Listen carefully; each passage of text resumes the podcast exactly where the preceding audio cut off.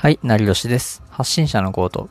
ここでは、あなたが将来1分で稼ぐスキルを身につけるために役立つネタを発信するメディアです。今回のテーマ、自己アフィリエイトとブログがおすすめすぎる理由です。自己アフィリエイトとブログを書くのがおすすめすぎると思う理由なんですけど、まずすいません。先に自己紹介をさせてください。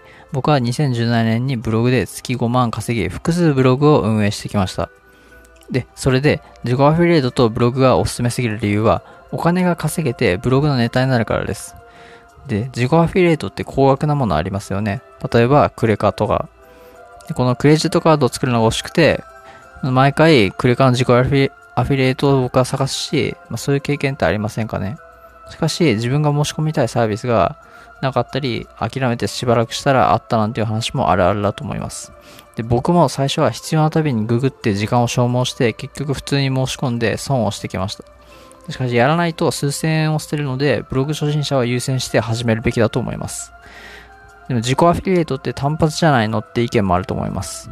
それならブログで利用した体験談を書きましょう。でお金をもらえて体験談系のネタになるとかっ最高ですよね。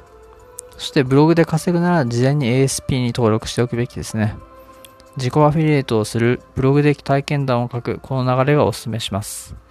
でもう一度繰り返しですが、自己アフィリエイトとブログがお勧めすぎる理由は、お金が稼げてネタになるからです。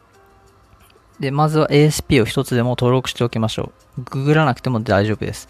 僕が ASP を選定してブログにまとめたんで、そちらを選ぶだけです。簡単ですよね。